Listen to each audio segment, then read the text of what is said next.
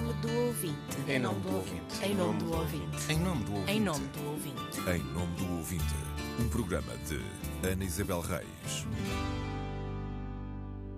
Tem o apoio de No final do ano passado, começaram a chegar queixas ao gabinete da provedora sobre os patrocínios na Antena 1. Aos ouvintes soou-lhes a publicidade, não gostaram e não foram brandos nas críticas. As mensagens visavam os patrocínios nos dois períodos de maior audiência da rádio, manhã e fim de tarde. Sou um ouvinte diário da Antena 1 e nas últimas semanas tenho ouvido com desagrado que, a seguir às informações de trânsito, dizem que o trânsito é patrocinado por uma marca de automóveis. Eu sempre pensei que as antenas 1, 2 e 3 não tinham publicidade, pois é para isso que se paga a taxa de radiodifusão. Estarei enganado? Posso saber a que se deve a introdução desta publicidade? Será que estas emissoras se estão a tornar empresas privadas? Se sim, para que servem as taxas? A princípio julguei ter ouvido mal. Depois voltei a ouvir e agora não tenho dúvidas. A Antena 1 faz publicidade a um carro elétrico.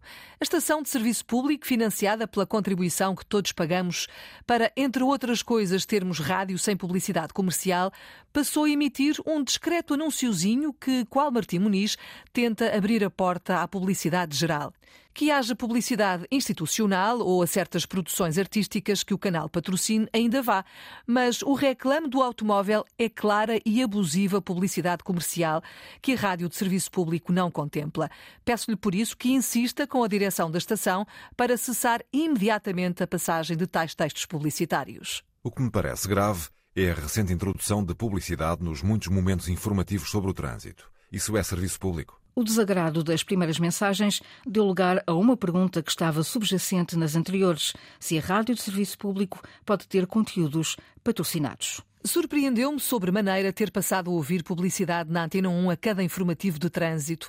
O regulamento de serviço público, suportado pela taxa do audiovisual que todos nós pagamos, permite esta aberração? Gostaria de saber se os spots publicitários que começam a aparecer como patrocínios de informações de trânsito ou do tempo são legais.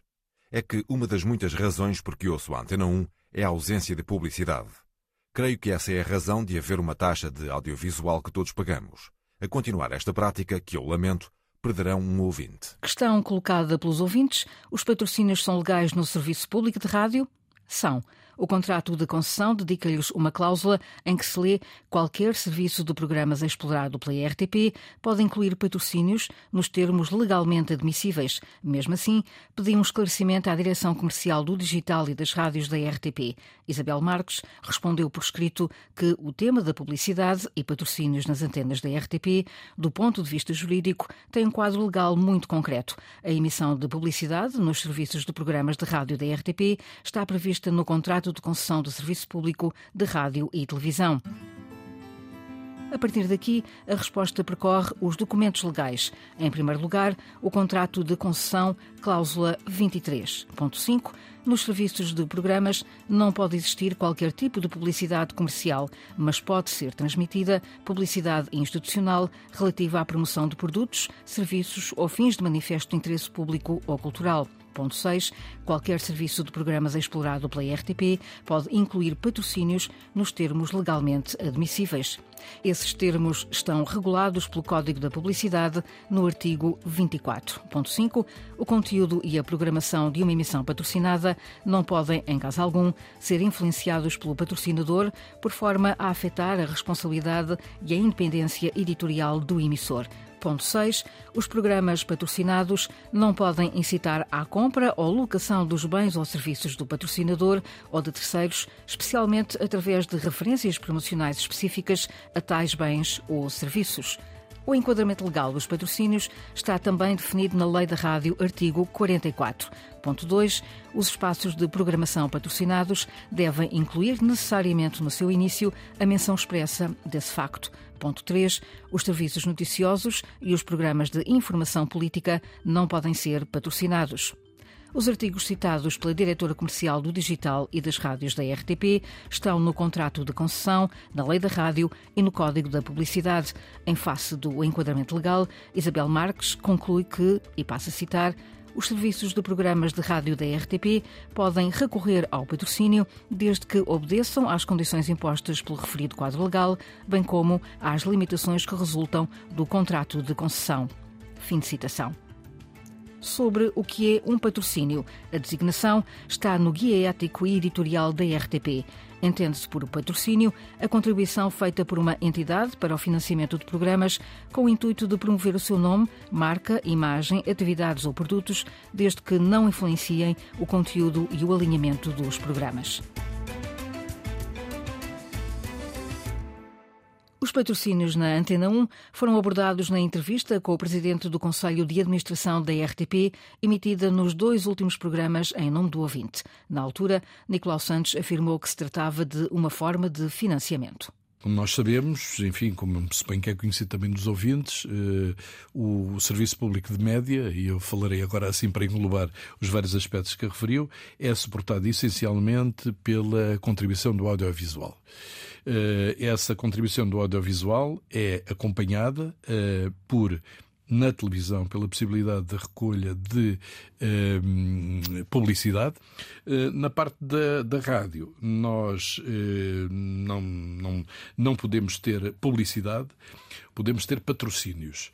É algo que estamos a ensaiar neste momento, fazer algum tipo de patrocínios para áreas não informativas, especificamente como seja, por exemplo, o tempo ou que seja o trânsito. Ou seja, são produtos que não são produzidos pela redação, são lidos pela redação, mas não produzidos pela redação, portanto, não, não contendem, não chocam com o conteúdo editorial e, eh, através daí, tentar encontrar algumas, algumas receitas. Nesta questão, Nicolau Santos distinguiu dois planos. O primeiro, o enquadramento legal dos patrocínios no Serviço Público de Rádio. Eu devo dizer que percebo perfeitamente esse tipo de situação e para quem ouve eh, que o trânsito é, é, patrocinado pela marca automóvel X ou Y, é evidente que para a pessoa que está a ouvir isso não patrocina a publicidade, para ela a distinção é, é muito difícil de fazer. Agora, efetivamente, do ponto de vista legal, existe uma distinção entre patrocínio e publicidade. E como é evidente, nós não demos nenhum passo nesta matéria sem termos eh, parceiros jurídicos claros do nosso departamento jurídico, mas não só. Pedimos a escritórios de advogados para saber se relativamente ao contrato de concessão se estaríamos confortáveis com uh, essa situação do ponto de vista jurídico. Do ponto de vista legal, o patrocínio está previsto e regulamentado, mas em face das queixas recebidas, o presidente do Conselho de Administração da RTP compreende o desagrado dos ouvintes. Do ponto de vista editorial, eu próprio, como jornalista, devo dizer-lhe que quando ouço a Antena 1 e no final de um serviço de trânsito aparece uma mensagem que também foi burilada, ou seja, não aceitámos as mensagens iniciais que tinham sido propostas pelos patrocinadores, ehm, é evidente que eu próprio sinto um pouco, eh, enfim, não direi desconfortável, mas surpreendido por, por aparecer esse tipo de situação. Agora, eh, o que eu gostava que os ouvintes percebessem é que, efetivamente, os, eh, os financiamentos e, sobretudo, o financiamento público ao Serviço Público de Média desde 2016 que está congelado.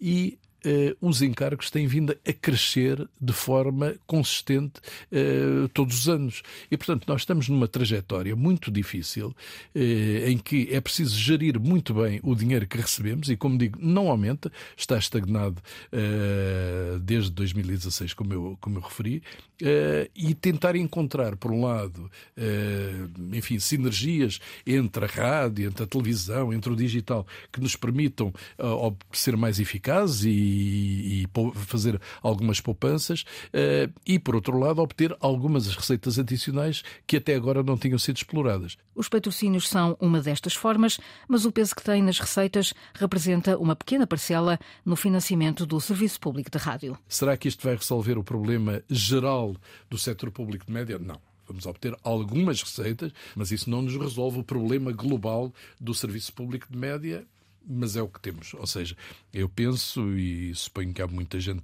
que pensa da mesma maneira que eu, embora também haja muita gente que não pensa dessa maneira, que o Serviço Público de Média, de acordo com o que está estabelecido, aliás, no contrato de concessão, deveria, no mínimo, ser aumentado todos os anos pela inflação existente. Ora, isso não acontece. O, está, o valor está congelado desde 2016 e, portanto, como as pessoas calculam, eh, só o ano passado, em encargos da massa salarial da, da RTP como um todo, eh, ela cresceu 5 milhões de euros. Os encargos com fornecedores de equipamentos, de produtos, de tecnologia, de programas, etc., também cresceram na ordem dos dois dígitos. E, portanto, isto é uma situação em que nós, para acomodarmos isto, vamos cortando na grelha, ou seja, naqueles programas eh, que entregamos às pessoas, enfim, quer áudio quer vídeo às pessoas, eh, e isso é um caminho que tem limites, não é? Não podemos estar sistematicamente a deteriorar o produto eh, que nos comprometemos como serviço público a entregar aos ouvintes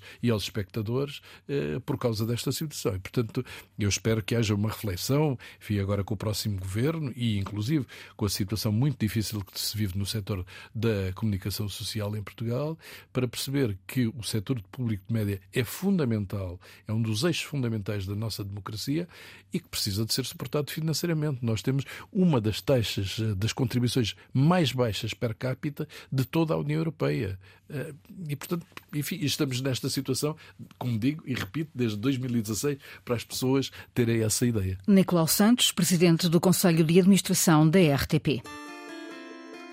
A possibilidade de haver patrocínios na emissão da rádio pública suscitou reações por parte das rádios privadas na altura em que foi assinado o contrato de concessão de 1999.